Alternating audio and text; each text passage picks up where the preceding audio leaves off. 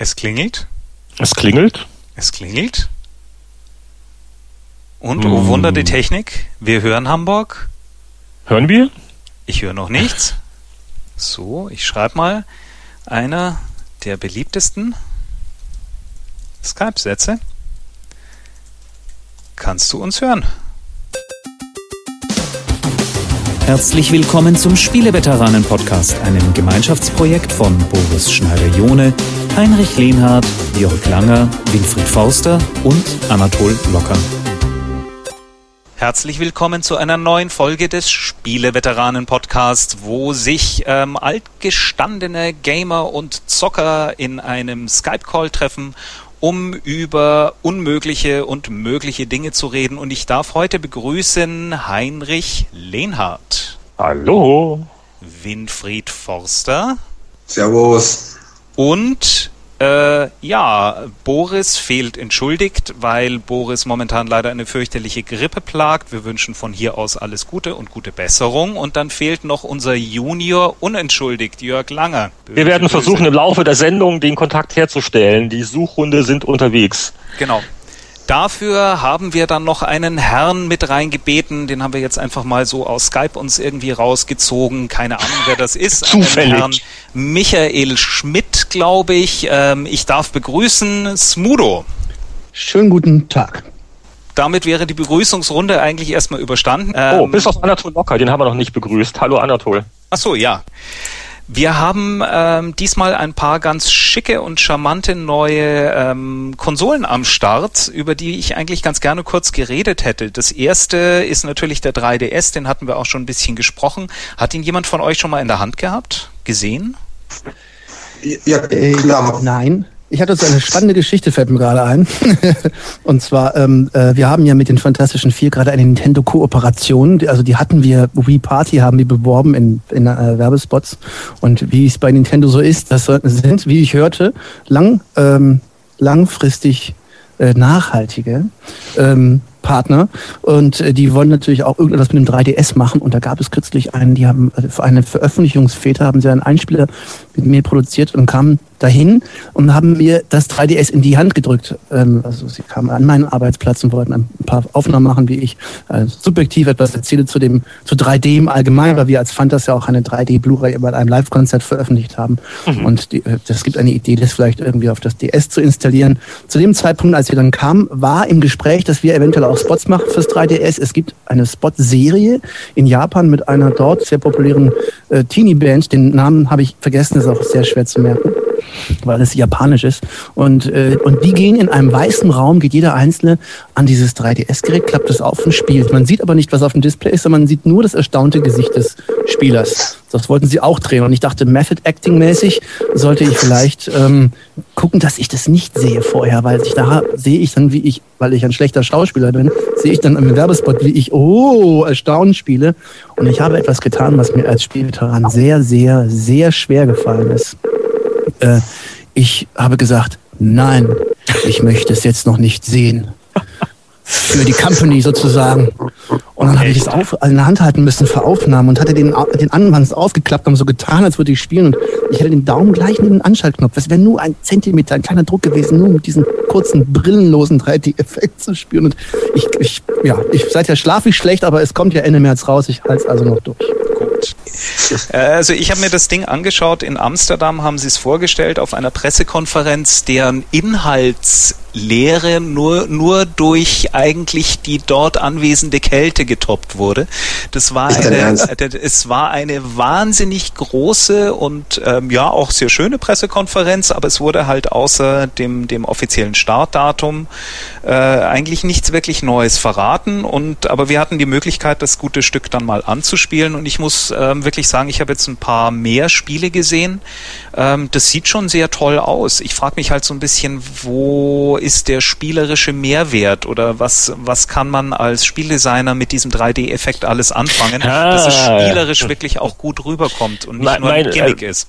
Das ist eins meiner Lieblingsthemen. Äh, unauffälliger Hinweis, da gibt es auch eine Kolumne von mir auf Gamers Global, ähm, dass äh, diese ganze 3D-Sache ist ja eigentlich ein optischer Zuckerguss und da verrät ja Nintendo so ein bisschen das, was bei Wii und DS so stark war, dass die Gimmicks, die man eingebaut hatte in die Hardware, die haben irgendwie neue Spielmechaniken, Interaktion ermöglicht.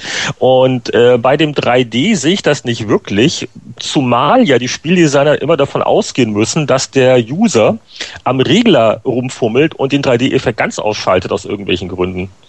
Das, das wird sich zeigen. Also das finde ich schon, schon verfrüht. Auf 3D haben die Leute jetzt seit 30, 40 Jahren gewartet. Ähm, generell reizt mich auch nicht so, aber ich denke schon, dass mh, mm, die Entwickler da was rausholen werden und dass es Spiele gibt, auf die das sehr, sehr gut passt.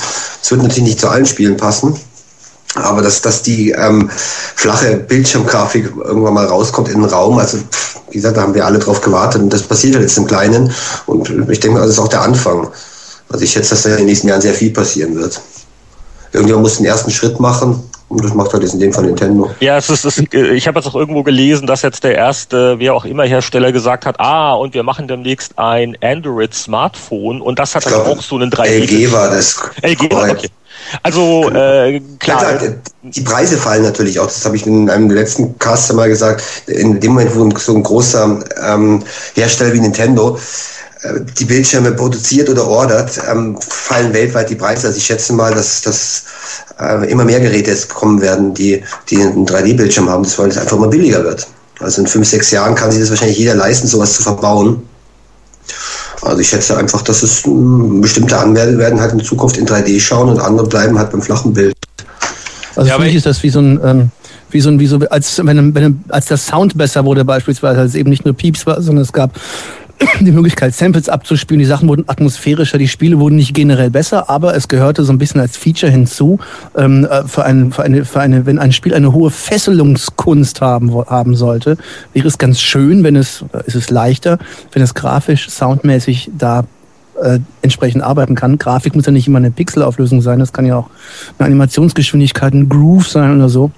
Mhm. Und ich denke, dass 3D da äh, ein weiterer Baustein ist, dass das Spielerlebnis emotional näher an einen ranrückt. Man hat ja als Spieler dieses Gerät in der Hand, das ist das Interface. Wir haben die Finger in der Hand und haben einen Controller und dann gucken wir da auf den Bildschirm und reagieren und das ist das System Spieler und Spiel und dieses System ist verbunden über dieses Handinterface.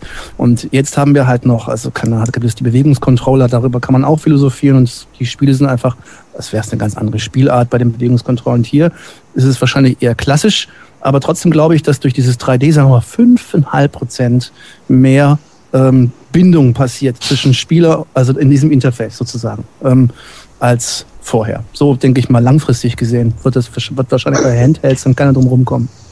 Also ich denke, im schlechtesten Fall ist es so, was ist einfach nur noch, du hast jetzt gesagt, das ist ein 5% Zusatz, der den Entwicklern und den, und den Spielern zur Verfügung steht. Im besten Fall, glaube ich, holen sie schon was, werden Spiele entstehen, die davon gut Gebrauch machen und wo das auch Sinn macht. Also habe ich auch schon mal erwähnt, ich denke mir, hinter Sachen zu schauen in den Spielen wird zum Beispiel ein Ding sein, das ganz interessant ist. Wenn die Sachen wirklich räumlich rumstehen, dann hat das einen ganz anderen Reiz, wenn man da wirklich hinter Sachen blickt, bei Puzzlespielen zum Beispiel also muss ja auch nicht, immer eine, eine ähm, realistische oder hyperrealistische Grafik sein, die 3D ist, wie jetzt bei den Kinofilmen. Ich könnte mir eben auch gut Pixel vorstellen, die dreidimensional, also grobe Pixel aus dem Bildschirm rausstehen. Könnte auch lustig aussehen. Also, wie gesagt, im schlechtesten Fall ist es einfach ein Gimmick, aber im besten Fall kommen auch ein paar Sachen, die das doch richtig ausreizen. Ähm, was ich so gesehen hatte, war zum Beispiel ein U-Boot-Spiel, das ziemlich klasse aussah, wo du wirklich das Gefühl hast, du schaust in ein, in ein Aquarium hinein. Ähm, der Effekt ist schon richtig gut geworden. Was ich da spannend daran finde, ist, dass Sony jetzt natürlich in eine komplett andere Richtung geht. Also Nintendo marschiert momentan als einziger den Weg in Richtung 3D. Sony macht's auf ihrer PS3 aber irgendwie, das ist alles noch nicht stringent. Ich habe so ein bisschen das, die Befürchtung, dass wir jetzt einige Spiele bekommen, die 3D dann auch das Spiel äh, äh, als Spielprinzip auch nutzen oder darauf aufbauen. Und das genau. wirst du dann nie wieder konvertieren können. Das läuft dann halt nur auf diesem einen System. Lohnt sich das überhaupt für eine Firma, da was dafür zu produzieren? Äh, nee, deswegen ganz kurz nur, deswegen glaube ich ja auch, dass das enttäuschend sein wird, weil äh, es kann nicht viel mehr sein als hier und da ein aufgesetzter Effekt. Und, und, und wie gesagt, unterschätzt das nicht beim, beim 3DS. Der Entwickler kann sich nicht darauf verlassen, dass der Spieler auch in 3D spielt. Das heißt, das Spiel muss immer auch in 2D spielbar sein. Mhm. Und ja, und äh, guckt euch an, was gerade in der Anfangsphase auch für den Nintendo DS rausgekommen ist. Das waren halt äh, quasi GBA-Umsetzungen, wo halt dann noch ein paar Minigames schnell rein geschaufelt wurden, wo man halt irgendwie auf dem Bildschirm rumgerubbelt hat. Also bei, bei, bei der ersten Welle an 3DS-Sachen würde ich mir jetzt auch nicht viel mehr versprechen. Da warten halt alle darauf, dass, äh, dass Nintendo halt was Tolles macht. Oder äh, jetzt muss ich mal, muss ich mal äh, Smudo fragen. Die, die Vorfreude ist ja, ist ja noch absolut intakt. Ähm, äh, was, was, ist, was ist denn das eine Spiel, wo du deinen Kumpels bei Nintendo gesagt hast? Also sobald das Modul rauskommt. Das muss ich haben. Also, ja, das, ich habe tatsächlich kein spezielles Wunschspiel, weil ich nehme nicht denke, dass, also ich kann, ich kann auch nur auf die Spiele zurückgreifen, die ich kenne. In meinem großen globalen Spielergedächtnis ähm, habe ich noch nicht selber erfinden können, welches vielleicht das Ding von morgen ist. Es gibt ja ein paar, äh, so Nintendo das Augmented Reality, wo man quasi mit der Kamera der ähm, mit der Kamera des, äh, des, des 3DS die Welt aufnimmt und in dem Bildschirm dann die 3D-Welt gezeigt wird und darüber wird dann ähm, eingeblendet eine Figur, die in, diese, in dieses Kamerabild einsortiert wird. Und da soll es auch ein paar nette Sachen geben. Vielleicht passiert immer was Schönes, vielleicht ist es aber auch blöde Dreingabe. Keine Ahnung. Ich freue mich, äh, ich würde mich freuen, ich weiß gar nicht, ein ganz klassisches einfach nur so ein Zelda zu spielen und mich an diese fünf oder sonst so viele x Prozent äh, höhere User-Interface-Verbindung freuen, Emotionsverbindung. Aber einen, einen richtigen Krach habe ich nicht. Ich kann mir vorstellen, dass manche Sachen leichter zu spielen sind, wie zum Beispiel dieses gottverdammt süchtig machende 3D-Picross auf dem DS. ähm, das kann ich mir ganz spaßig vorstellen, aber ich, habe keine Ahnung, ich weiß es nicht. Ich habe jetzt gar Also gerade Spiele mit abstrakter Grafik stelle ich mir ganz interessant vor. Also ich glaube wirklich, dass das Spielprinzip ab, ab, äh, abhängig ist und, und insofern bin ich auch gespannt und würde, ich habe also jetzt wieder die Meinung, dass ich sagen würde, hm, es wird schwierig für Nintendo. Äh, noch ähm, wird sehr einfach, sondern das hängt wirklich von den Entwicklern ab, ob denen was einfällt. Aber gerade so Denkspiele, die 3D sind, könnten richtig gut aussehen. Ja, und äh, wie gesagt, das neue Teil von Sony, das ja auch noch keinen richtigen finalen Namen hat, äh, NGP oder NPG oder, oder wie auch immer ist ein Arbeitstitel. Äh, was ich bei dem neuen Sony-Teil ja wirklich lustig finde, ist, sie haben ja so ziemlich alles, nur kein 3D. Aber ansonsten doppelter Touchscreen und Analog-Sticks und Knöpfe zusätzlich und äh, was nicht alles an Technologien drin ist. Ähm, aber ich, ich glaube, da ist es zu früh, um, um irgendwas zusammen zu spekulieren. Äh, vor allen Dingen zu, zu solchen beliebten Themen wie Erscheinungstermin, Batterie, Laufzeit und Preis. Ja, wobei ich gerade beim Preis, ähm, ich glaube, das wird sehr dazu beitragen, wie sich das gute Stück verkauft. Ähm, Sony hat immer schon so eine High-Class-Politik äh, gefahren und ich denke, dass ähm, das jetzt schon eine ganz, ganz wichtige Geschichte ist, dass da der richtige Preis drauf steht, weil äh, sonst sind sie nämlich auch in der Liga von iPad, iPhone und Apple, die wir wirklich gerade in den Handheld-Markt inzwischen komplett mit einrechnen müssen. Also da ähm, ist kein, kein Wohl und Wehe mehr. Total. Und es ist so ein bisschen das, diese iPhone-Nummer ist wie das Koks oder das Crack des Spielemarktes. Ja. Wo man schnell mal in einer Woche 15 Spiele A 2 Euro ausprobiert hat. Ja. ja. Nee, so mehr. Viel? Und fühlst du danach trotzdem nicht besser. genau, ganz genau. Genau wie bei Crack, verdammte Axt. Mhm. genau. Und vor allem ist es alles immer kurzfristig ganz schön bunt. Also ist eigentlich doch eine Droge, oder? Apps sind eine Droge. Können wir das mal festhalten? Ich würde sagen, das ist ein Satz, den man nicht verneinen kann grundsätzlich. Okay. Das bringt mich zu einer Geschichte. Ähm, Smudo, du bist äh, ja ein ganz großer Spieler vor dem Herren und hast auch zu einer Zeit angefangen, wo äh, der C64 eher so ein bisschen das Crack unserer Generation war. Genau, das muss ich noch kurz einwerfen, weil äh, wir lassen hier nicht jeden in die Spieleveteranenrunde. Ja, man muss ja schon eine eine gewisse Alterswürde haben und auch eine gewisse Spielerfahrung. Also wenn also wenn morgen der der Justin Bieber hier anruft und sagt, ich will bei den Spieleveteranen mitmachen, dann sagt ja, Bub, dann kommen wir in 20 Jahren wieder. Ne? Also, nee, ich betrachte es auch als eine ehrenvolle eine ehrenvolle Sache. Ja, genau. Fahren Sie fort, Herr Locker. Ähm, äh, erzähl uns doch mal kurz einfach von deiner Spielegenese, die würde mich interessieren. Ui, das ist aber eine lange Geschichte. Ich versuche sie ganz kurz zu fassen. Ich glaube, ich war neun. Ich werde jetzt in einigen Wochen 43. Und mein Vater und ich, ich erinnere mich wirklich nur dunkel und bruchstückhaft. Äh, ich habe es auf der Couch auch noch nicht näher analysieren können, aber ich meine, wir haben vor einem Pong-Automaten gestanden an einer Autobahnraststätte. Ähm, und ähm, wir haben eine Mark nach der anderen versenkt. Mein alter Herr ist etwas gewesen, was man Organisationsprogrammierer nannte. Wenn äh, Europcar Autos vermietet und eine Datenbank braucht in den 70ern, dann äh, haben sie natürlich nicht Excel oder Windows aufmachen können, weil es das nicht gab. Also musste man sich die Computer bauen lassen und die Software dazu schreiben lassen. Die Software wurde von Organisationsprogrammierern geschrieben in so wahnwitzigen Sprachen wie Kobol zum Beispiel. Und ähm, das hat mein alter Herr gemacht. Und äh, der von hat natürlich also eine Nähe gehabt, auch zu dem spielerischen Umgang mit diesem Medium. Und äh, wir haben also die, das ganze Kleingeld versenkt und auch und dann hat mein Vater sich so ein Ding gekauft und ab fortan angefixt. Dann ging es los mit dem Atari VCS später dann äh, den, VC, den ZX81 auf ein Kilobyte tatsächlich handassembliche Programme geschrieben, am ZX Spectrum dann, ich meine, Z80-Prozessor ist sehr schön, weil er im Prinzip verwandt ist mit dem 8088 der PC-Basis. Moment, Moment. Und du hast, du hast allen Ernstes dort bereits Maschinencode geschrieben auf dem ZX81? Ja, du kannst ja in einem Kilo nichts Gescheites schreiben. Ja, eben, bist du gezwungen, Maschinensprache zu lernen.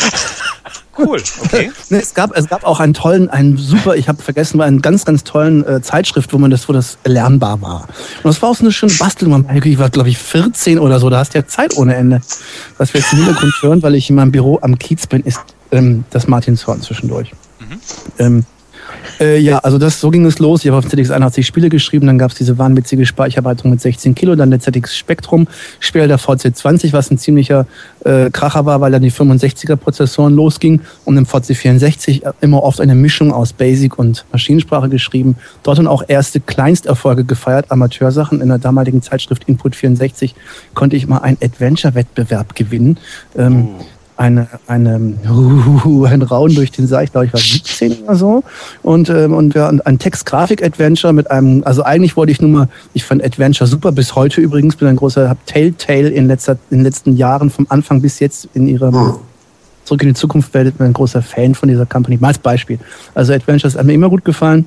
Und also fing ich an, aus Jux ein Parser zu schreiben und dann musste ich mir eine Grafik überlegen, man konnte ja, da musste ich mir ein, ein, paar Programme in Maschinensprache schreiben, dass ich Grafik oben und Text unten habe. Dann ähm, musste ich, wollte ich Bilder reinbauen, was sehr schwierig war, weil ich musste sie irgendwie komprimieren, dass sie alle in diesen Speicher passen. Also habe ich auch noch gelernt, wie ich den RAM unter dem ROM benutzen kann in dem 64er, damit ich das schneller hinkriege. Und dann äh, mir selber natürlich ein Programm machen müssen, mit dem ich überhaupt malen kann, weil es das ja nicht so ohne weiteres gab. Und dann ein Programm schreiben, mit dem ich das so komprimiere. Und dann möglichst flächige Bilder gemacht habe, wirklich 14 kleine Harry Paris Picture unterbringen können und das Ding dann veröffentlicht. Eigentlich sehr linear und spieldesignmäßig eine Katastrophe. Aber man konnte speichern. Aber halt, halt, Udo. Du bist, du bist doch Musiker. Du hast du damals den Synth gar nicht programmiert, keinen Sound gemacht nee, auf dem C64? Das war ich damals noch nicht. Und ich bin auch Rap-Musiker. Das und es ist nicht, nicht eine Nähe zur Musik, möchte ich mal sagen, zur tonalen Musik. ja, aber der Synth war ja schon der erste Chip, der dann auch die etwas musikalischeren Leute aufhören hat lassen. Davor gab es ja gar nichts. Das stimmt. Und soundmäßig war der 64er auch große, große Klasse. Aber mir war die Programmierung unfassbar kompliziert. Ich habe das auch nicht begriffen, was Hüllkurven sind und der ganze, die ganzen Audio-Grunddinge. Ähm, das habe ich mir einfach nicht drauf geschafft. Nun gut, und das Ding habe ich da mal eingesandt an Input 64, der einzige Laden, den ich kannte, wo man sowas hinschicken kann, weil kein Mensch konnte das irgendwie abtippen, weil das irgendwie doch ein bisschen kompliziert war mit Basic und Ding. Und da musste ja, um das in den ROM zu kriegen, musste ja den RAM, also, naja, um das in den RAM zu kriegen, muss einen ROM ausschalten kann. Also egal. Ging nicht. Gute alte Zeit. Ja, die gute alte Zeit. Ähm, wo man kistenweise Mezzo-Mix und Kartoffelchips draufgegangen sind die ganze Nacht. Ähm, und dann, äh, das wurde dann ein Jahr später sowas, haben sie dann in den Adventure-Wettbewerb genommen. In einer Stelle muss man mit einem Baseballschläger jemanden umhauen, um zu Geld zu kommen. Also kindische Geschichte, angelehnt an eine Science-Fiction-Kurzgeschichte von Robert Scheck, die Price of Peril heißt. Und ähm, Oh, wenn, wenn, wenn, wenn, wenn, wenn das das bayerische Sozialministerium jetzt noch mitkriegt. ah, ja. Frau Scheckli, Scheckli ist ein ganz großer. Äh, absolut. Und, äh, und also kurzum, der, ähm, die Input 64 Leute mussten es nehmen, weil sie kein anderes Adventure eingereicht bekommen hatten, in dem man speichern konnte. Alles musste man speichern. Ja. Und man äh, auf Datasette speichern oder auf wahlweise auf, auf Diskette. Und, ähm, und dann musste ich halt die Stelle umschreiben mit dem Baseballschläger. Das Ding war ein Jahr alt. Ich habe mich also wieder reingefummelt in alles, was irgendwie sehr unstrukturiert war natürlich. Und habe dann eine, statt einem Baseballschläger, einen Briefumschlag mit seltener Briefmarke, die man einem vorbeilaufen einem Sammler gibt. das war dann quasi der Höhepunkt. Und seitdem bin ich User und ähm, ein, ein Freund dieses Mediums, bin auch ein, ein, ein Verfechter. Das, das ist einfach ein, eine große, durchindustrialisierte ähm, Kunstgeschäft.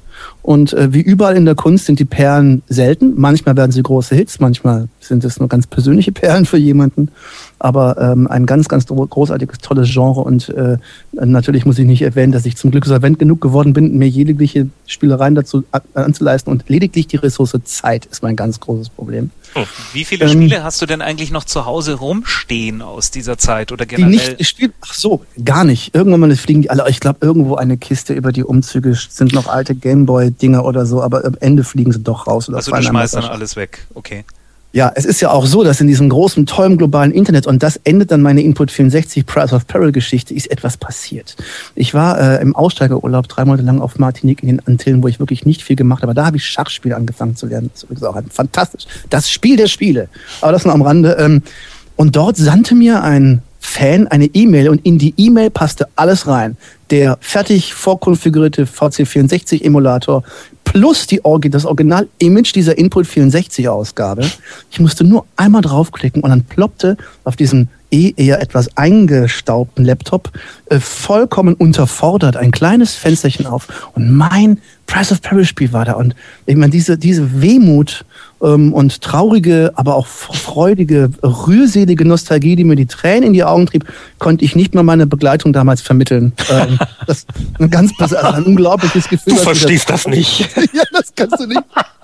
Das waren die Jahre, die ich da reingesteckt habe und das Gespräch. Und ich wurde auch erwachsen in der Zeit. Ich habe verhandelt mit äh, Input 64. Ich musste das ändern. Es wurde veröffentlicht. Es, es gab sogar eine Nachfolgerarbeit. Ich habe dann eine Europameisterschaft 1988 Datenverarbeitung schreiben müssen, die für 1028 kompatibel war. Ich musste mir so ein Fenstersystem ausdenken und ein Ausgabesystem, welches 40 wie 80 Zeilen der Breite berücksichtigte. Und lauter so ein Scheiß. Das gab dann nochmal 1500 Mark zusätzlich zu den 3000, die ich für Price of Paper bekam. Und die 4.500 Ocken, ich wusste gar nicht, wohin damit. Also blieben sie auf dem Sparbuch, wie sie es von Schwab. Damals wurde auch das sogar noch verzinst. Im Gegensatz zu heute. ja, zu unglaublichen Zinsen tatsächlich sogar. Ich glaube, siebeneinhalb Prozent oder ähnlich. Das, das, das, das hatte ich dann alles gestellt für den Umgang mit der Musikindustrie, oder? Äh, ich weiß es nicht, keine Ahnung. Äh, jedenfalls ist das Thema auf der Couch äh, noch nicht vorgekommen. Grundsätzlich glaube ich, ist es eine sehr glückliche Kindheit. Es hat mir auf jeden Fall so zum Selbstbewusstseinsfindung geführt. Und der, der Bogen mit den Spielen ist nach wie vor ein zeitliches kaum was da. Ich finde aber, es ist ähm, immer noch sehr schön, weil die ganz großen Hits sind im Prinzip Wiederholungen von vergangenen Hits. Hm. Ganz selten gibt es da mal etwas, ähm, ich bedauerlicherweise dann nicht mehr ganz durchspielen kann oder so. Und äh, Spielzeit ist für mich tatsächlich ein Argument geworden. Wenn da steht, ach, leider kann man das Spiel, ist nach fünf Stunden schon durch. Oh, das muss ich haben. ähm, aber ja. ja. Ja, das ist aber echt auch so. Ich glaube, ja, das ist stimmt. überhaupt ein, ein, Problem geworden von, von unserer Generation. Spätestens dann, wenn Kinder da sind, wird's einfach, wird die Zeit echt wesentlich begrenzter. Und wenn du in der Branche nicht arbeitest, ist das echt ein Problem. Was sind denn momentan so die Spiele, die dich äh, begeistern, wo du Spaß dran hast? Bist du immer noch an dem, an dem Rennspiel dran? Oh ja, ich bin auch ein großer Racing-Fan. Ähm, und äh, ich bin zum Motorsport selbst gekommen, als ich glaube 97 Grand Prix Legends erschien, ähm, was mir zeigte, dass das nicht einfach nur Gas geben und hin und her ist, sondern ein ganz filigraner Sport. Also das ist übrigens auch das Schöne an diesem Medium, ist, dass ein, eine gut gemachte Simulation den Namen Simulation verdient, wenn sie einem etwas aus der realen Welt zu vermitteln imstande ist, was man erlernen kann. Ähm, ich meine, früher sind Astronauten haben an Holz-Mock-Ups gelernt, die Procedures, welche Knöpfe sie in welcher Reihenfolge machen. Selbstverständlich ist auf einem normalen Spielecomputer auch eine wirklich sehenswerte, lernfähige Simulation zu sehen. Grand Prix Legends war so eine. Und äh, der Kollege Dave Kammerer und seine Mannen, die das Design ersonnen hatten damals, haben ja mit iRacing.com eine Online-Community, so eine Art World of Warcraft der Racer weil ich ein leidenschaftlicher Besucher bin, leider auch viel zu wenig. Wo man für jeden Dreher, den man auf der Straße macht, weil alles online stattfindet, also auch das alleine trainieren, jeder Dreher, jeder mehr als zwei Räder über die grüne Wiese oder das Krachen die Leitplanke, alles gibt Incident Points, Zwischenfallpunkte, Incident Points, Zwischenfallpunkte und äh, die, äh, wenn man die zu viel hat, oder daraus errechnet sich das Handicap. Und wenn man ein schlechtes Handicap hat, ist man nicht in der Lage aufzusteigen, einen höheren Level zu erreichen und dann andere Bereiche zu bekommen, also krassere Autos zu fahren, leistungsfähige Autos. Das ist auch voller amerikanischer Profis aus der NASCAR-Szene ebenso, ähm, wie auch hier sehr viel Rennsport und ernsthaft Rennsport begeisterten Amateurrennfahrern, wie ich es bin. Und ähm, das ist also unglaublich. Also und zumal auch die Rennen, weil jeder Schiss hat, sein Handicap kaputt zu machen. 20 Autos, alle heiße Köpfe, alle kalte Reifen in die erste Kurve. Und natürlich kracht's immer, wenn man sonst wo spielt, wenn du Grand Tourismus oder ähnliches Spielzeug spielst, muss ich betonen. Ähm, dann hast du immer irgendeinen Laboraffen oder Teenager, der dir als allererstes hinten reinfährt. Und ob du ihm Platz lässt oder nicht, egal. Das macht einen Wahnsinn. Aber da bei iRacing ist es ähnlich wie im echten Leben, wo man Schiss hat um Leib und Leben, ja vielleicht, aber vor allem um das Geld, was man kaputt macht. Und einen Ruf, den man sich ruiniert, wenn man am Samstag schon, am Rennwochenende, den Kollegen in die Karre fährt. Ähm, und da fahren sie alle wirklich, das sind so realistische Rennen. Ich finde, es kommt verglichen zum rechten Rennsport, ist das eine, ähm, man kommt dem Sport so nahe wie sonst virtuell, finde ich nicht möglich. Aber es gibt noch andere Sachen, zum Beispiel von ausgeflippten Sachen. Ich habe immer noch nicht geschafft, äh, ähm, Uplink von Innoversion, dieser Hacker-Simulator. Finde ich ein mhm. tolles Spiel. Kürzlich habe ich mich dann getraut, nebenher in, in, im Zug mit Jagged Alliance 2 endlich doch mal durchzuspielen. Ähm, weil ich es damals nicht geschafft habe. Ein unfassbares, großartiges Spiel. Ja. Ähm, dann, äh, dann gibt es so, so Sachen, die, also ich finde zum Beispiel, das ist sehr merkwürdig, das heißt I am Air Traffic Controller und ist von Technobrain aus Japan. Die haben eine Serie, wo man in einem Arcade-ähnlichen Setup äh, ein, ein Flug, ein Controller ist, ein Luftfahrt-Controller, ein Fluglotse, äh, der Departure, ähm, äh, Approach, Ground und Cruise Controller ist, äh, alles in einem. Und die Air Traffic Controller Serie 3, die immer upgradet wird mit einigen Flugplätzen, ist ein großer Spaß, ist sehr nah am echten Leben und gleichzeitig typisch japanisch. Weil je, und wenn es die größte Simulation ist, jedes japanische Spiel beginnt mit Start und endet mit Game Over. Das ist nicht irre? Egal was. Und, ähm, und das ist ein wirklich Sucht, Sucht, ein total süchtig machendes Spiel. Es auf PC und auf Japanisch.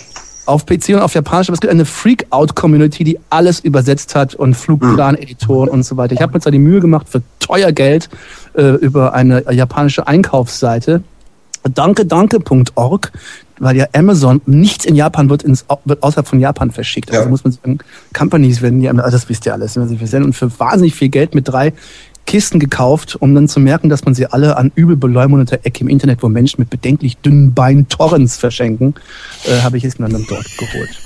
Ähm, da bin ich ein großer Fan. Es gibt noch einen anderen Simulator von einem echten Controller. London Control heißt der, gibt's auf gleichnamiger Webseite. Und äh, von den zeitgenössischen Sachen ist es dann doch mehr die Konsole. Fallout 2 noch nicht, Massive, äh, Mass, Mass Effect 2 auch noch nicht. Die Monkey Island Serie von Telltale, die ich jetzt erst entdeckt habe, finde ich ganz großartig. Die ist, wartet noch aufs Durchspielen. Und dieses gottverdammte Rollenspiel auf dem Nintendo DS hat mich 50 Stunden meines Lebens gekostet. Welches? Ähm, Dragon Quest? Dragon Quest 9, oh mein Gott. Oh, du hast es durch? Ich, Nein, ich, noch nicht, aber ich stehe vom Endgegner stehe mit meiner Truppe auf Level 44, 45. Es reicht noch nicht ganz und jetzt äh, raide ich durch die Dungeons, dass ich dann irgendwie 48 habe und dann endlich. Meine Frau wundert sich schon, warum ich lange auf Toilette bin.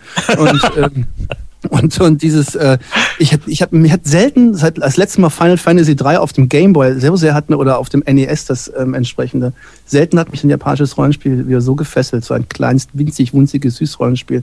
Die Übersetzung ist auch irre. Also ich finde, es macht so einen Spaß, es zu lesen.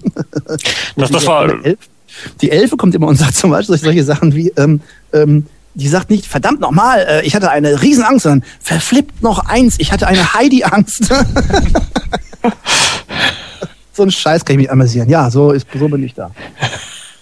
Nochmal zurück zu deinen, zu deinen Renn, Rennrunden. Sitzt du da vor vollem Equipment, also Lenkrad, Gaspedale, ähm, Schalensitz oder Helm auf dem Kopf? Nee, ähm, nein, Schalensitz nicht, Helm auch nicht, aber tatsächlich habe ich ein professionelles Pedalset, weil im Pedal ist es tatsächlich, es ist so wie ein gutes Essen, das Salz muss stimmen. Und mhm. äh, hier, das Pedal ist, ähm, ist von einer Truppe, die ich kenne aus, der, aus dieser Virtual Racing Community, der, der ich eine Zeit lang sehr aktiv war. Wir treffen uns übrigens in zwei Wochen wieder zu einem LAN, zu einem Grand Prix Legends LAN in Koblenz. Ähm, also ja, du fährst nicht mit Off-the-Shelf-Zeug, Logitech, Thrustmaster, sondern das ist doch, alles doch, Kasten.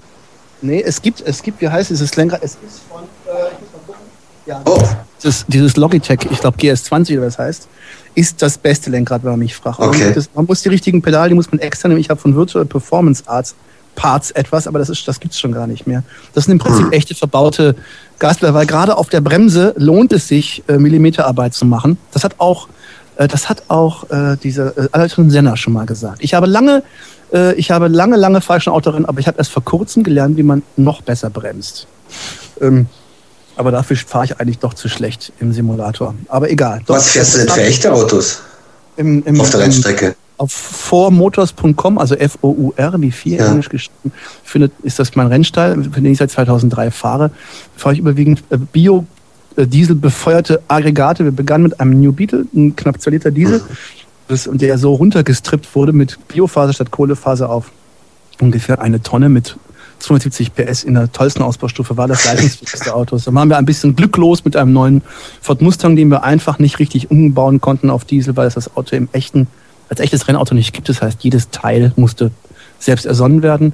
Okay. Und jetzt haben wir einen Renault Megane, bedauerlicherweise hat uns unser Sponsor letztes Jahr kurz vor der Saison dann doch abgeschossen. Das war Renault selber, dummerweise. Ähm, und so haben wir es dann gerade mal so hinbekommen, zwei, drei Rennen hinzukriegen. Das Auto würde jetzt anfangen, standfest zu werden. Und dieses Jahr wird es Nintendo als Hauptsponsor sein, zusammen mit der UFOP Union zur Förderung von Öl- und Proteinpflanzen. Und wir werden einen Biodiesel TT vermutlich einsetzen. Alles auf Langstreckenpokal.de. Okay. Am Nürburgring Nordschleife. Wann sehe ich in Le Mans? ja, genau, in 3D. Demo, Wann ja, sehe ich dich in Le Mans? Le Mans ist Sobald großartig. Einer, sobald es einer zahlt. Das ist ja immer. Ist ja. So. Liebe Zuhörer. genau. Veteranen. Was, was, was, was, kostet denn sowas? Oder, oder ist das ein Betriebsgeheimnis, wenn ich dumm fragen darf? Ja, also so ganz genau weiß ich es nicht, weil es mir bisher immer gelungen ist, Kraft von der Prominenz die eine oder andere Sponsorwünsche erfüllen zu können und es auch immer klappt, jemanden zu finden. Aber ich tippe mal auf so eine Saison Langstreckenpokal mit einem Auto, was wir noch nicht haben, zwischen 60 hm. und 90.000 Euro. Wenn man das hm. außen noch oben drauf rechnet, wird es natürlich schwierig. Das müsste man umlegen über die Saison. So würde ich mal grob tippen. Ah, okay. Ich, ich glaube, da müssen wir noch ein bisschen sammeln auf unserem Flatter-Account. Moment, vielleicht, vielleicht noch kurz, ähm, hat also sonst jemand noch aktuelle Spiele, die ihr gerade spielt? Aber ansonsten ja. gehen wir dann 20 ja. Jahre zurück. Ja, ja. ja. Ich habe nur ein Spiel und zwar ist das fürs iPad Surveillance. Kennt ihr? Mhm. Nee. Aha, nein. Surveillance. iPad-Tipp ähm, immer zu haben. Für ein, äh, und zwar, ihr kennt ähm, das gute alte Sentinel, eines der großartigsten Spielprinzipien überhaupt. Ja. Oh oben Gott. dreht sich dieser Sentinel und schaut nach unten und du musst schauen, dass du hinter ihm dich langsam so nach oben schleifst, um ihn zum Schluss zu absorbieren. Das gibt's jetzt momentan für iPhone und iPad und einer sehr schönen Variante. Surveillance kostet, glaube ich, 79 Cent. Fand ich ganz charmant. Mhm. Sonst okay. äh, habe ich dieses Jahr dies, nichts gespielt, weil ich hier einen neuen Sampler stehen habe von Electron, den Octatrack und da völlig hin und weg bin und eigentlich nur noch Musik mache und eigentlich betone, dass ich ab sofort äh, in Ruhestand gehe und mich nur mit dieser Maschine beschäftigen will. Herzlichen Glückwunsch. Im Ruhestand Musik machen ist auch viel vernünftiger. Das ist, glaube ich, genau. Da fällt mir ein, es gibt auch wirklich ein paar iPad-Empfehlungen, muss ich auch sagen. Oh ja, bitte, äh, schieß los. Ähm, oder vielmehr, I, I, ähm, ähm, na, Ach Gott, nee, ich hab's ja gar nicht da. Ich kann gar nicht dazu sagen, ich kann mir diese ganzen Spielnamen gar nicht merken bei diesem crackartigen Konsum auf diesem Apparat. Äh, deswegen vergessen wir das. Ah ja, kürzlich habe ich übrigens durch Fachliteratur überhaupt erst, und das ist, ich geniere mich, von Minecraft gehört. Was ja wirklich ganz unfassbar sein muss. Ist einer von euch davon unter Umständen angefixt? Nee, ich, ich lese auch nur drüber, aber das, das klingt mir nach zu viel Arbeit. Ich traue mich da nicht ran. Oh, jetzt fällt mir noch ein toller, eine tolle Sache ein. Als großer Flipper-Fan, der ich war, bin, und dieses wundervolle Spielgerät wird ja nicht mehr hergestellt. Äh, es gibt auch keine Outlets mehr für Flipper, aber es gibt eine vollkommen irre Flipper-Community, die natürlich Flipper äh, virtuell nachbaut. Es gibt zwei populäre Emulatoren, das ist einmal Virtual Pinball und einmal Future Pinball, wobei Future Pinball die bessere Qualität liefert. Virtual Pinball hat von Mame so einen Hintergrund Tool, was quasi diese Original-EPROMs nachspielt. Das heißt, das ist dann immer sehr authentisch. Aber die dengeln da so ein Digitalding. Aber auf Future Pinball, leck mich am Arsch. Einfach nur mal so ein HD-Fernseher quer in den Tisch reingebaut, links und rechts und darauf Future Pinball. Es ist wie früher. Ja, das, es sind auch Deutsche, das machen Wolfsoft, die es seit 20 Jahren umbauen, haben genau so ein Ding konstruiert. Das sind drei, drei LCD-Bildschirme, die sie einbauen. Bei Eins, Koblenz, bei Neuwied, ne, sind die. Absolut, genau. Also man muss man gar nicht bis nach England gehen. Habe ich auch gespielt vor ein paar Wochen mal. Ähm, Wahnsinnsgefühl. Also generell war ich skeptisch, weil ich mir gedacht habe, mein Flipper ist auch ein taktiler Reiz, der muss wummern, den muss man spüren. Also da bin ich schon ziemlich pedantisch bei sowas. Aber wenn man da fünf Minuten davor steht, hat man vergessen, dass es ähm, digital ist, ähm, oh dass es kein äh, es ist ein, wahnsinniges Spielgefühl. Natürlich, die Komponenten sind original, ähm, alles original. Ich darf das nicht sagen, weil ich habe auf YouTube diese Videos von denen gesehen. Ich sag dir das eben bewusst, angucken und ich weil ich mir denke, da ist ein Wahnsinniger, oh der sich für sowas, also ich hätte den Platz auch nicht und bin sicherlich auch kein so, so großer Flipper-Fan, aber ich war überrascht und das ist, das war wirklich die große Überraschung, dass es vom Spielgefühl ist identisch mit dem Kneipenflipper und das hätte ich nicht vermutet, weil es ja doch ein Unterschied ist zwischen dem Aids. Aber das, das merkst du nicht. Du schaust drauf, du hast an den Händen und der Flipper bewegt sich natürlich auch, du hast die Originalknöpfe an den Fingern und dass das Bild jetzt eben nicht quasi nach oben wächst wie beim echten Flipper, dass es keine echten Aufbauten sind, das merkst du nicht mehr. Also nach, nach, nach, nach fünf Minuten habe ich gesagt, das ist viel zu lang. Also nach, sagen wir mal, 30 Sekunden, 40 Sekunden hast du es vergessen und in dem Ding laufen natürlich alle Flipper. Also da liegt ein Emulator drin, der auch speziell angepasst ist auf das Gerät. Dann schaltest du durch von den 60er, in die 70er Jahren bis in die 80er, 90er Jahren, die Sachen, die wir gespielt haben. Das Ding, das also, Ding fußt auf Virtual Pinball, diese Apparat. Richtig, exakt, genau. Ist sicherlich auch das Vermarktungsproblem, weil sie natürlich, ähm, natürlich das äh, angepasste Gerät gut verkaufen können, aber die Software selbst nicht.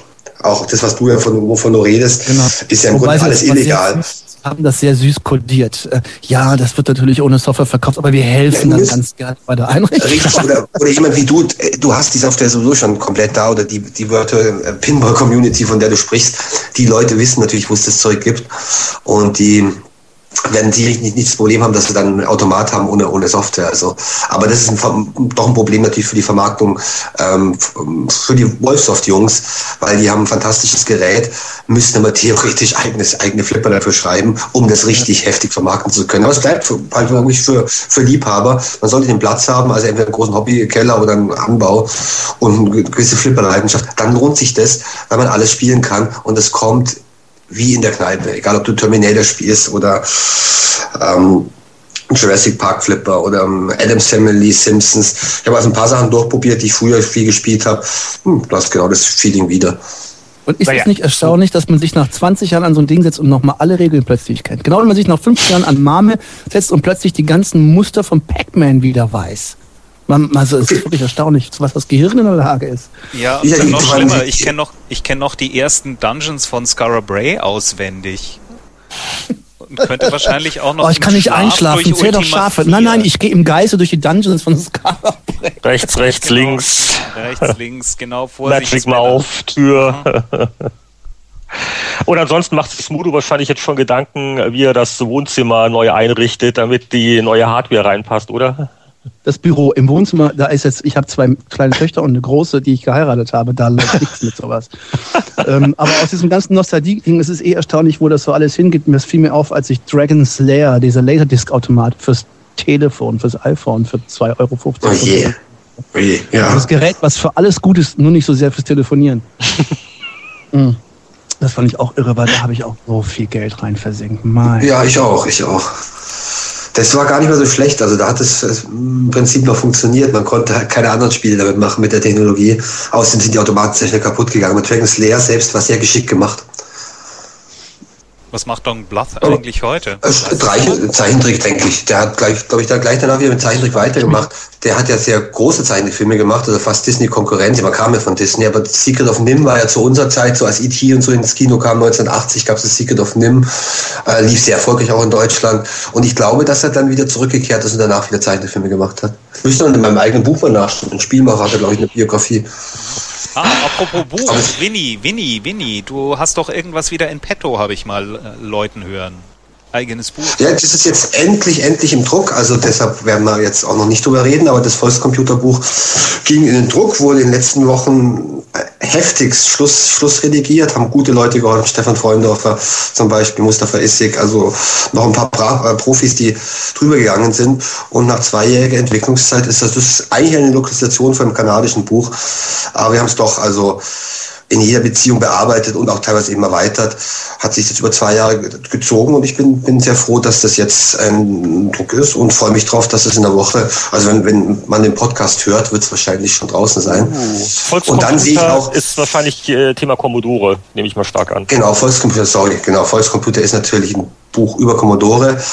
Ähm, was ist interessant, Entschuldigung, was es interessant macht, Also es gibt ja in Deutschland schon ein paar Bücher, gerade in Deutschland gibt es eine große Commodore-Community und ich glaube auch zwei, drei deutschsprachige Bücher schon, die auch ganz anständig sind. Aber was mich an dem Ding faszinierte damals, als ich das in Amerika gesehen habe, ist, dass der Autor die ganzen Entwickler ähm, interviewt hat, mit denen gesprochen hat. Also die nicht nur die Computerentwickler selber, äh, sondern auch die Chip-Entwickler sind Leute wie Chuck Peddle zum Beispiel, der den 652, 6502 MOS-Chip entwickelt hat, der auch im Atari VCS ist, im Apple II. Dann natürlich die Leute, die, die Amigas gebaut haben, Jay Miner, Asim Mikal, ähm, den, den Sid-Erfinder Rob Jannes, glaube ich. Also unterscheidet sich insofern von anderen Commodore-Büchern, dass es einfach nicht nur eine Nacherzählung von dem Fan ist oder von mir ist auch von einem Journalisten ist, sondern dass die Macher selbst zu Wort kommen. Und das ist sehr interessant und teilweise saulustig, ähm, wie die in den 60er Jahren angefangen haben, in den 70er, in den 80er Jahren quasi die PC-Industrie aufgebaut haben. Als Bill Gates quasi noch ein Kind war, Steve Jobs, das waren alles Leute, mit denen sie natürlich am Anfang gedealt haben, zusammengearbeitet haben, mit denen sie konkurriert haben. Und als ich das gesehen habe in Amerika, das war mega, das ist eigentlich das ultimative Commodore-Buch. Nicht jemand wie wir, also wir haben natürlich Ahnung von dem Thema und hatten auch die, natürlich die Kontakte, aber es ist ja doch ein bisschen was anderes, wenn wir einfach das quasi die Geschichte analysiert hätten, als wenn wir mit den ganzen Leuten uns an den Tisch gesetzt hätten. Und das hat eben der Brian Beckner, der amerikanische, kanadische Autor gemacht. Und es sind 20, 30 Leute, von denen ich teilweise auch im Internet bis heute keinen O-Ton gehört oder gesehen habe.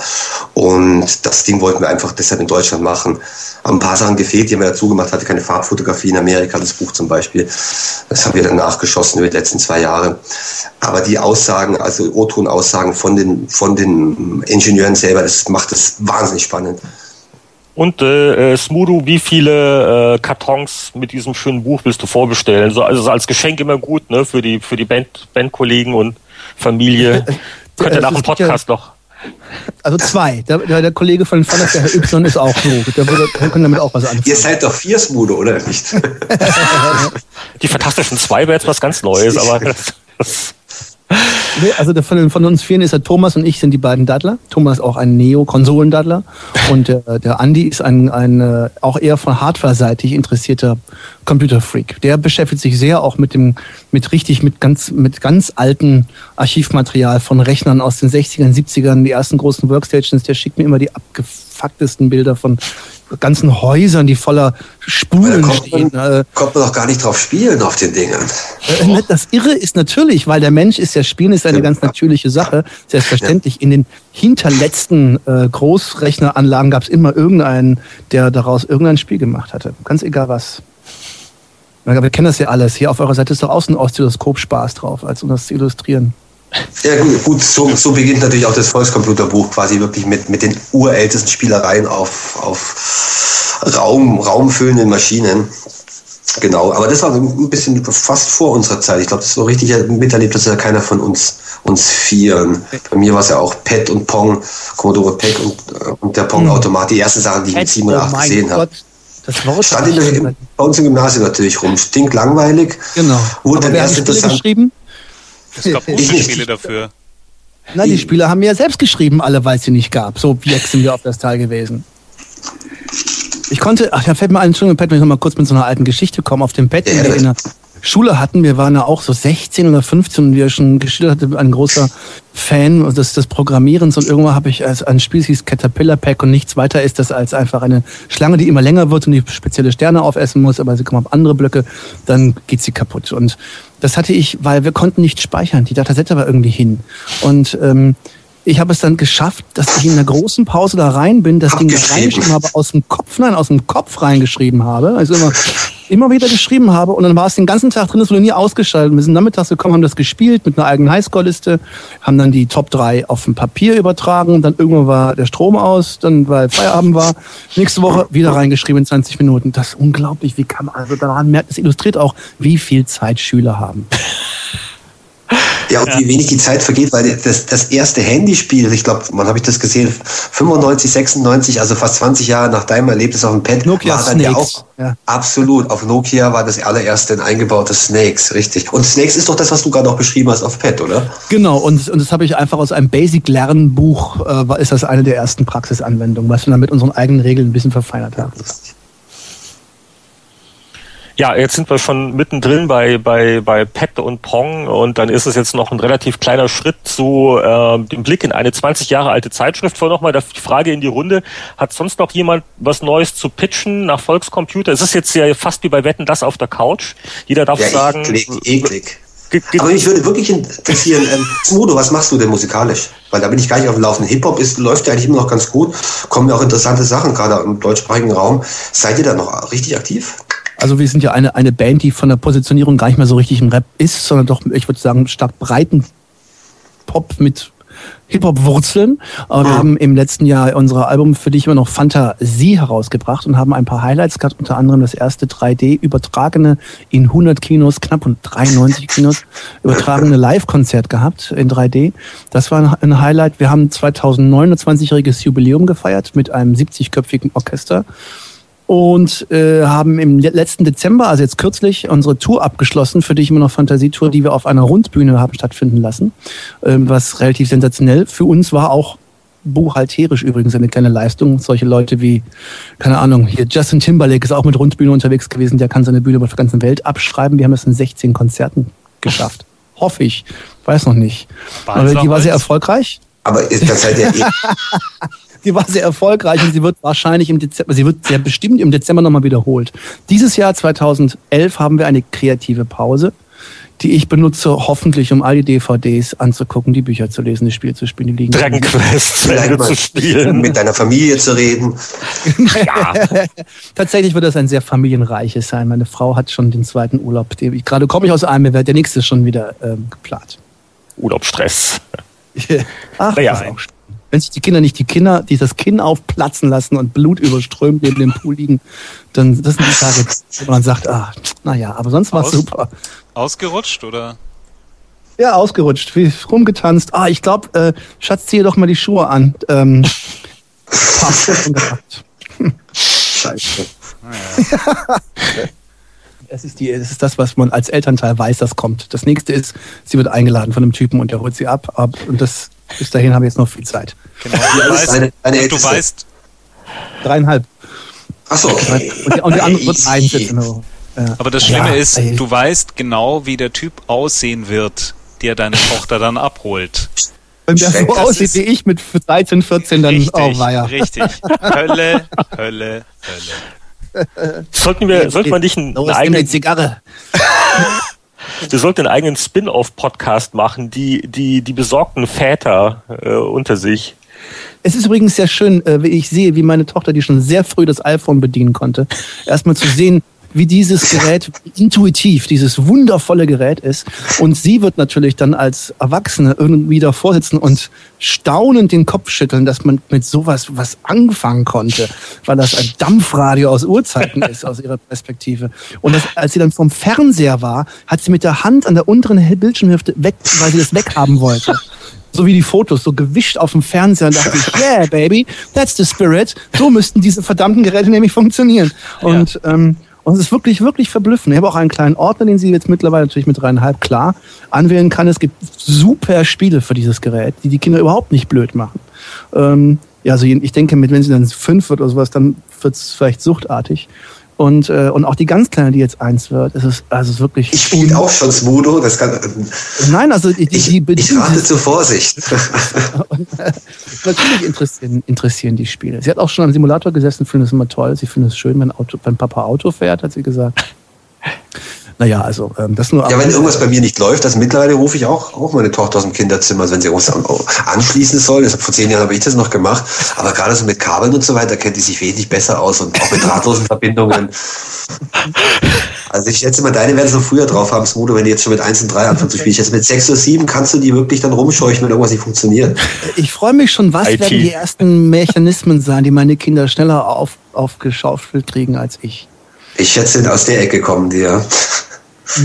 So, und bevor wir jetzt zusehends grübeln kommen, blättern wir doch in einer Powerplay von vor 20 Jahren. Da fühlen wir uns gleich wieder viel jünger.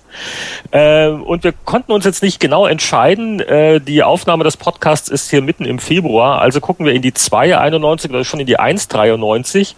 Äh, beide Ausgaben 91 sind meinst du? Drei, drei, hab Drei, ich okay. Also die drei hat gewonnen. Jedenfalls beide Ausgaben kann man auf kultpower.de einsehen.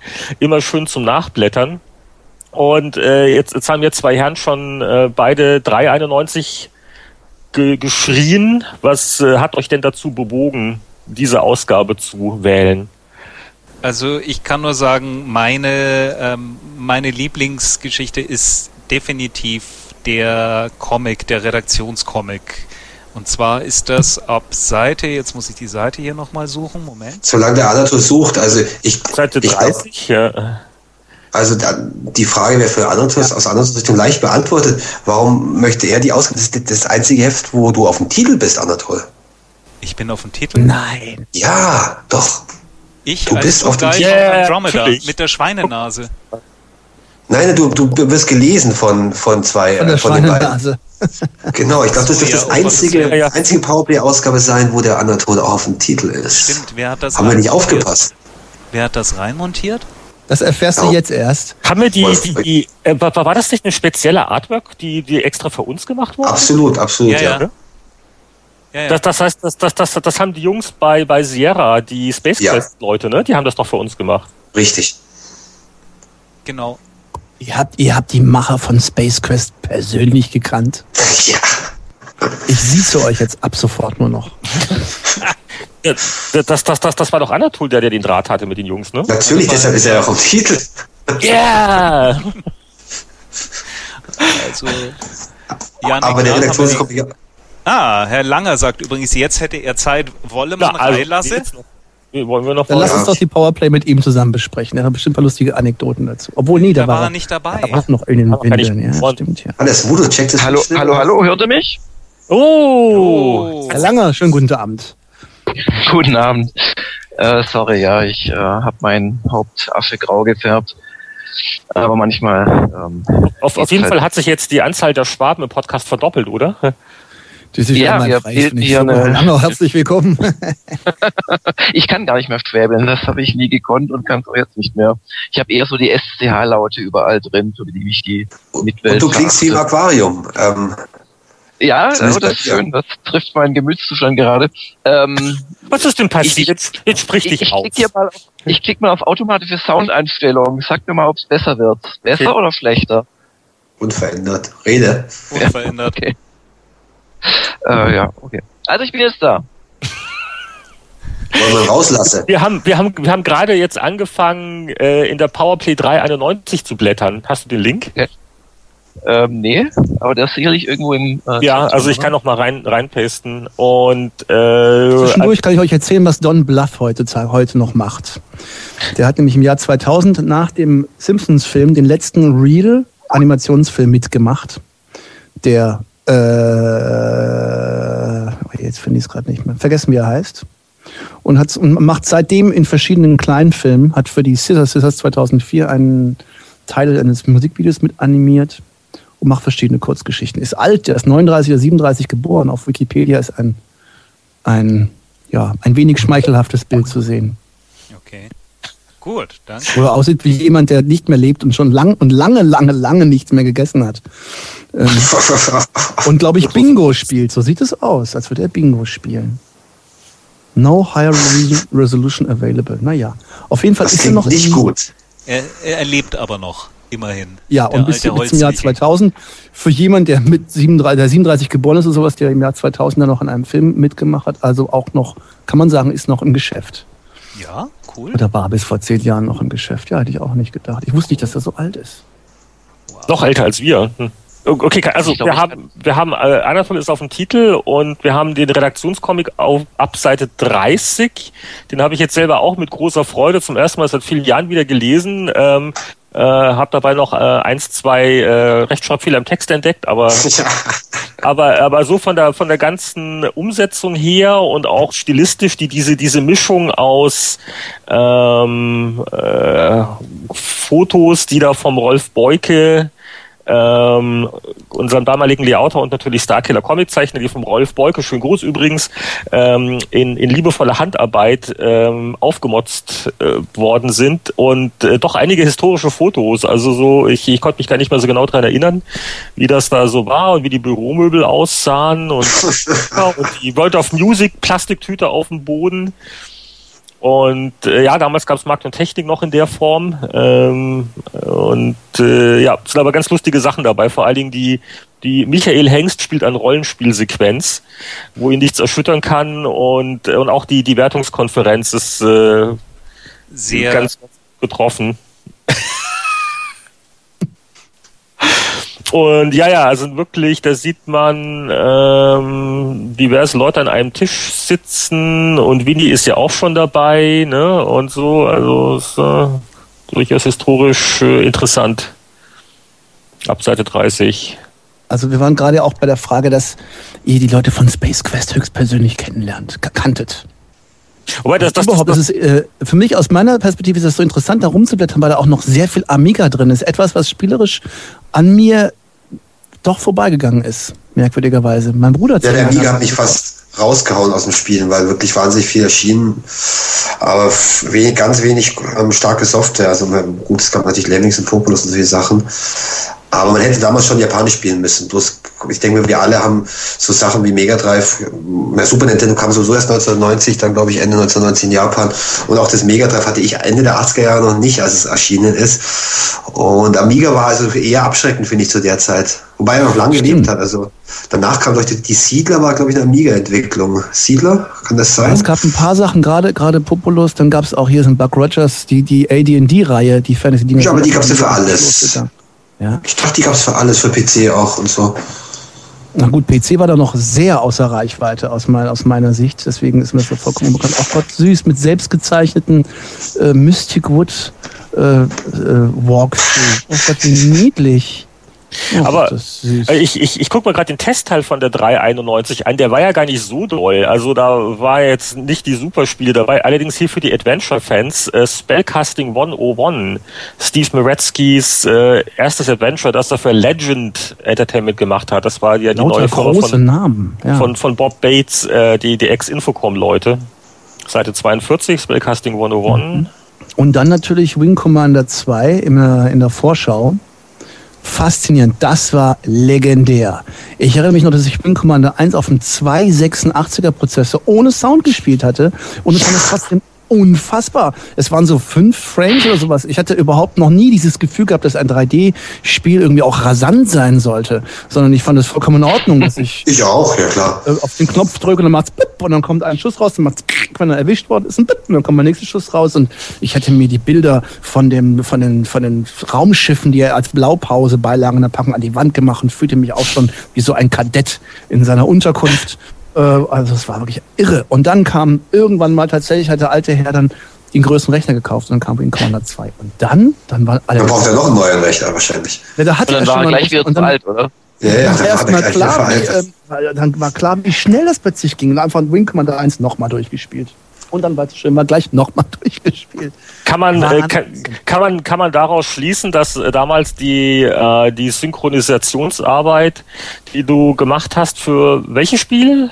Green Commander, Privateer? Ist ja nicht, die ist ja überhaupt gar nicht ernst zu nehmen, meine Synchronisationsarbeit. Die ist nichts weiter als eine Fortführung. Das Schöne an meinem prominenten Dasein ist ja, ich äußere oft genug in der Öffentlichkeit, was ich interessant finde und irgendeiner lädt mich dazu ein. ähm, wer das gelesen hat und so ähnlich war das da auch. Ich wurde von einem wirklich liebgewonnenen Kollegen bei Electronic Arts, damals, ich habe vergessen, wie der hieß, der ist so verrückt geworden auf Ultima Online, der dann später in London für die Firma arbeitete und sich gemeldet hatte, ich heirate in einer Stunde auf Ultima Online. Eine Frau, die ich nicht kenne. Oder so, dann, so ein Ereignis, was sogar in den Zeitschriften war, weil irgendwelche 150 Leute online eine Hochzeit beigewohnt hatten. Also jedenfalls, der hatte mich, Udit, Udet war das. Udet Schaffert. Eine legendäre Figur aus dieser Zeit gewesen sein. Der meinte, hey, du bist auch ein Zocker, hab ich schon gemerkt, hast nicht mal Bock. Ich hätte, er hätte eine Rolle für mich im Wing Commander. Äh, habe ich vergessen. Drei? Nee, kann nicht sein. Das habe ich ja gesehen. Das ist vier dann. Oder sechs. Ich habe vergessen, welche Nummer. Und Ich müsste einfach nur in das Flugzeug steigen und los und nichts. Und ich bin reingestiegen. Ich wusste nicht wo es hinfliegt. Ich wusste, es geht an die Westküste. Und dann landete das Flugzeug in Burbank. Und ich wusste nicht, wo ist denn Burbank? Noch nie gehört, dass es bei Los Angeles ist, dass sie einen eigenen Flughafen haben. Da bin ich in ein Hotel gegangen, habe übernachtet, bin am nächsten Morgen auf Set. Da habe ich dann den äh, Biff kennengelernt von Zurück in die Zukunft 2, dessen realen Namen ich nicht kenne, der auch den Blitzbold bei Wing Commander gespielt hat. Der im Übrigen ein total affiger Typ ist und einen ganzen Haufen Statisten, die alle mit mir in dieser Casino-Bar saßen in Wing Commander Kulisse, in der ich vollkommen ehrfürchtig war. Und ich habe sie alle erkannt. Du bist Devereaux. Oh mein Gott, du bist Tiger. Und ich kannte sie alle. Und dann was? Wer? Keine Ahnung. Ich habe das Spiel noch nie gesehen.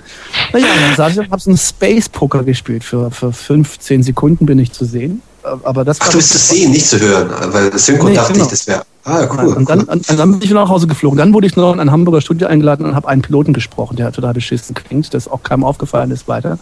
Ähnlich bin ich zu Tom Raider 2, dem Bösewicht, gekommen, was auch nicht richtig ernstzunehmend ist. Also synchromäßig. Und das war's dann, glaube ich. Ja. Genau. Aber das, das, das, das war dann wirklich so ein, so ein Jugendtraum, der, der in Erfüllung gegangen ist, wenn du ja, so großer Wing Commander warst. Ne? Genau, wo man sich dann, ähm, wenn das, wenn, ähm, keine Ahnung, die Licht, das Licht am Ende des Tunnels erscheint, wo man sagt, ach, da hättest du doch Ja sagen sollen.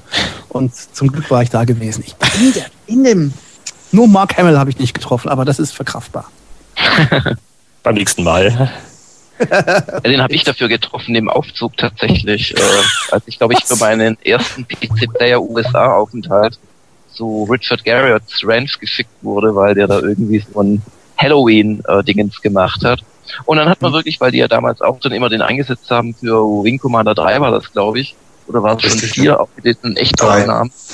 Genau, dann hatten die halt auch die ganzen äh, ähm, Schauspieler da versammelt, auch den John Rhys Davis, der in Shogun diesen fetten Rodriguez spielt und den Zerg da in Herr der Ringe.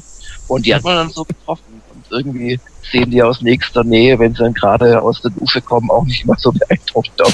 Das ist mir auch eine Halloween-Party. Der, der, der Mark Hamill, der Stefan Luludes hat mich damals ohne irgendeine Vorbereitung gesagt, oh du, ich hab da jemand, der ist ganz interessant, schau doch mal da rein. Ähm, du hast doch noch zehn Minuten Zeit für ein Interview, drückte mich dann in die Tür und ich stand vor Mark Hamill.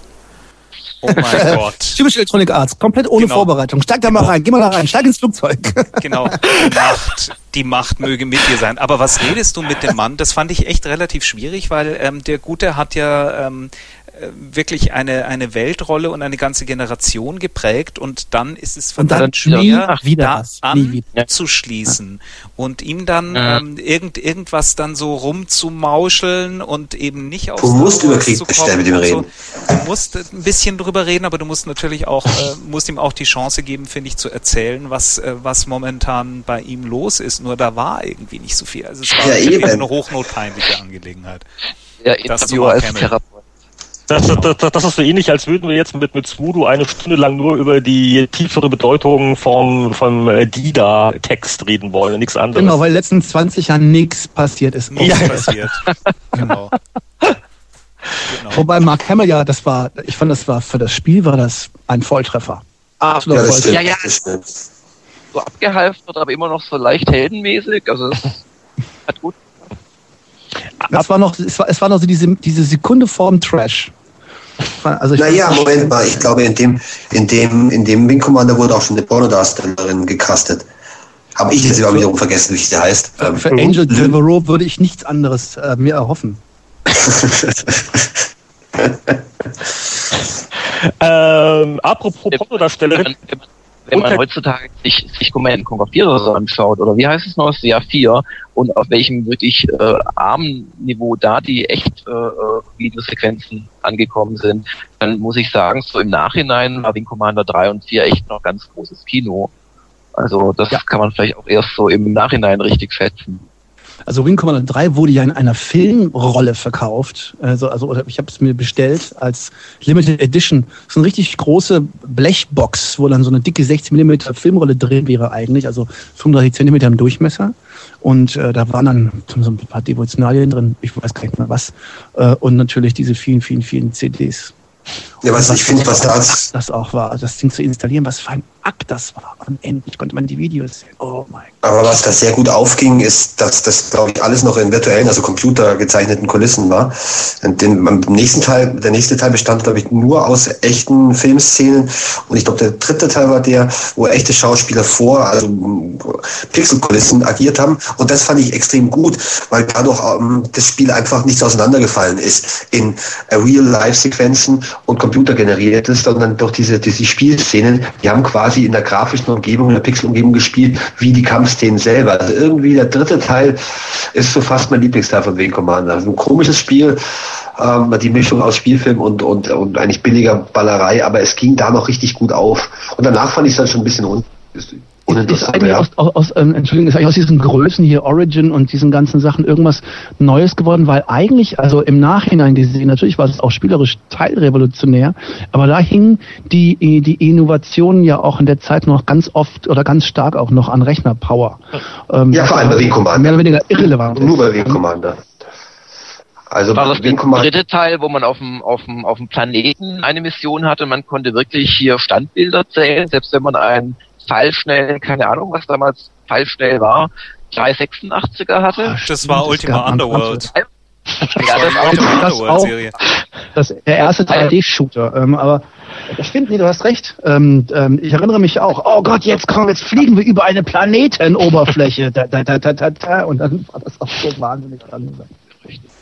Oh, jetzt muss ich aber doch noch einen hier quer reinschießen. Ich habe ja vorhin etwas äh, salopp gemeint, na ja, äh, schönes Heft, aber so im Testteil war äh, nix Dolles drin. Äh, hinten bei den Videospielen ist dann doch noch ein nicht gänzlich unbedeutendes Produkt äh, getestet worden. Seite 143, äh, ein Spiel namens Super Mario World. Denn damals hatten wir äh, gerade äh, die ganzen Importdinger vom Super Famicom ähm, aus Japan gekriegt, das spätere Super Nintendo. Und unter der Führung von äh, Martin Gatsch waren das 94 Prozent. Das war damals für Powerplay-Verhältnisse richtig viel. Und glaube ich, Super Mario World im Nachhinein gesehen, äh, das kann man auch heute noch unterschreiben, unterstreichen. Ja. ja es, gibt diese, es gibt diese Spiele, die einfach nach, nach 100 Jahren sind die noch klasse, wenn du dich drauf einlässt, trotz der dann miesen Grafik. Also da gehört es dazu. Also ohne, ohne jede Frage. Die Grafik ist auch nicht mies zehn Jahre später konnte man das eins zu eins noch auf, auf dem Game Boy Advance bringen. Ja, ist halt eine schöne Retro-Grafik mittlerweile. Ja, habt ihr habt ihr sonst noch was äh, entdeckt in der alten Ausgabe? Ähm, ich habe vorhin noch festgestellt, etwas enttäuscht, dass die Titelstory zu Space Quest nur so eine Einseiten Mini-Preview war. Das war eine Aber Riesendiskussion damals auch, weil wir hatten das Titelbild, ich kann mich daran noch erinnern, und haben uns überlegt, können wir das überhaupt bringen mit so wenig? Ähm, Text dann dahinter, so wenig Reportage. Aber ganz klar haben wir das Titelbild machen wollen. Weil das, war, das war aber damals nicht sehr kreativ, weil wir hätten es ja aufmotzen können und auch mit einer Seite noch so ein, so ein Space Quest Rückblick auf die ersten Ach, drei Teile. Alles zu tun und, wahrscheinlich. Und heutzutage ist man ja noch sehr erfinderisch in den Redaktionen, ne? aber damals... Ja Nee, also das ist wirklich relativ wenig. Die haben uns damals ein bisschen was gezeigt und ein bisschen Material rübergegeben, aber ähm, ich glaube, das kam dann erst in der übernächsten oder überübernächsten Ausgabe haben wir dann großen Test drin gehabt. Aber definitiv kann ich sagen, dass die Two Guys from Andromeda wirklich äh, höchst nett und charmant waren und es immer eine ganz große Sause war, mit denen irgendwie ein Interview zu machen, weil die halt auch äh, komplett auf Science Fiction gestanden haben und so äh, den, diesen, diesen Humor der ganzen Generation Generation einfach schön eingefangen haben. Und äh, soweit ich weiß, ist der ähm, eine Kollege, der Mark Crow, ähm, ist dann weitergegangen, wenn ich mich nicht recht irre, zu Disney.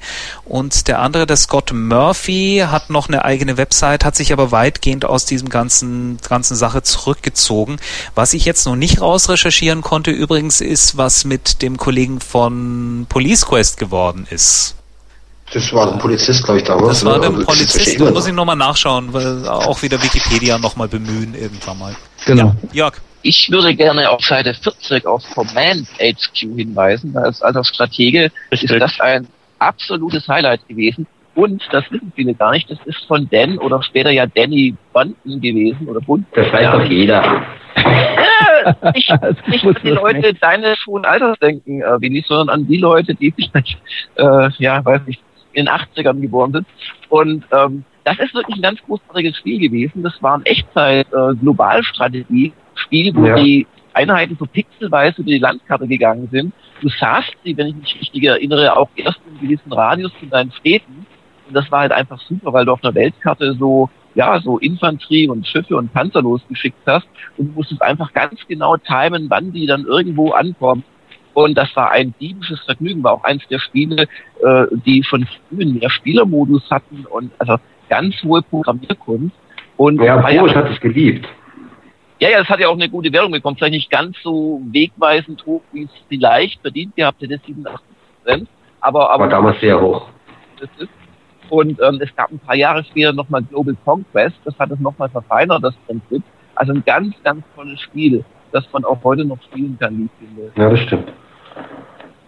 So, also haben wir doch noch ein paar Klassiker entdeckt. Äh, ansonsten Powerplay 391 wie immer auf kultpower.de zum Nachschlagen. Wir nähern uns jetzt auch langsam dem Ende. Es sei denn, äh, äh, Jörg wollte noch irgendwas nachholen, ist er leider erst später zugekommen. Oder Jörg, Jörg und Smudo, wenn ihr noch ein Duett singen wollt. Oder, oder gab es noch irgendwelche Themen, die wir noch anschneiden wollten?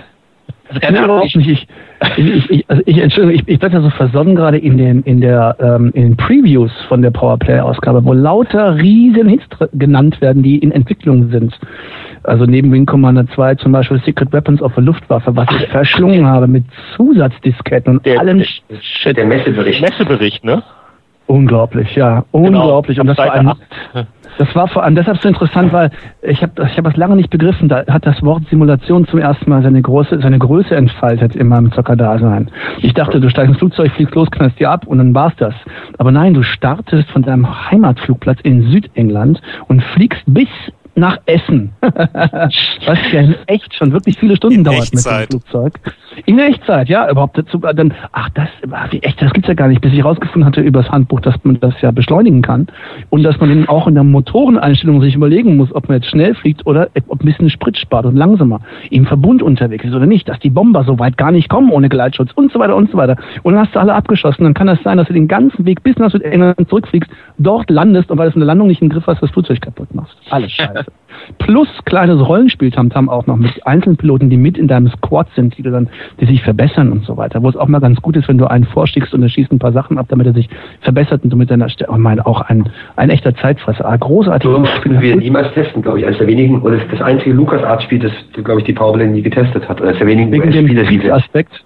Wegen Ich glaube, Siege, richtig, ich glaube Luftwaffe und ähm, Hakenkreuze. Also ich habe immer noch ein, das Mauspad, das Secret Mhm. Weapon auf dem Mauspad, aber eh, soviel ich weiß, wurde das in Deutschland nicht getestet und da wohl auch nicht veröffentlicht. Was? Ja, Echt? ich Da denke schon, Version. Nee, ich denke schon. ja, aber ich Ja. habe auch ganz direkt- Wer von Doch, euch doch, hat ich denke, wir haben es auch getestet. Ich schaue da nochmal nach. Also das kann man ja auf der Ja, Webseite ja. vielleicht auch noch einfach mit draufpacken.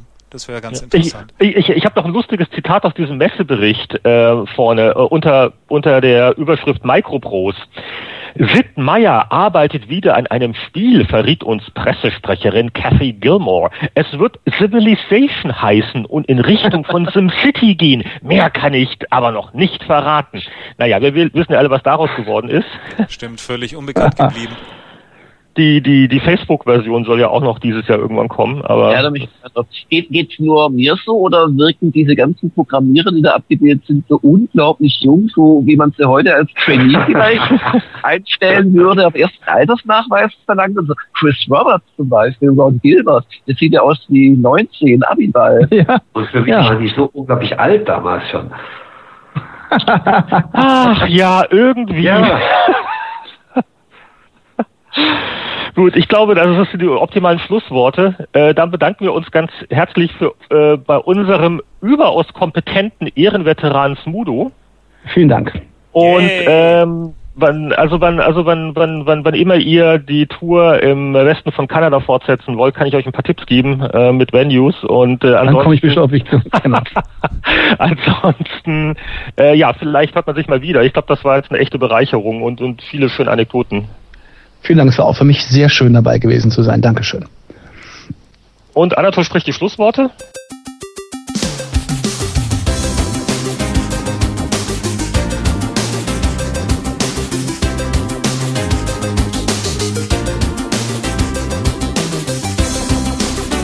Während die Herren nun munter weiter diskutieren, kommen wir forsch zum Abspann. Der Spieleveteranen-Podcast ist ein privater Podcast. Sie erreichen ihn unter www.spieleveteranen.de. Auf diesem Blog finden Sie Informationen, Links und können sich an Diskussionen beteiligen. Wir wünschen Ihnen viel Spaß. Bis zum nächsten Mal.